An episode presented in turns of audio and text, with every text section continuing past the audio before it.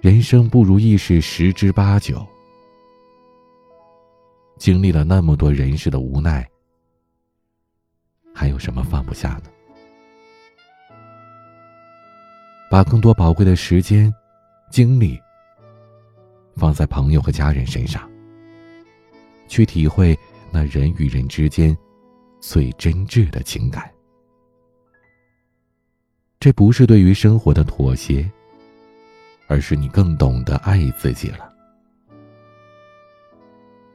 生活其实也没有那么苦。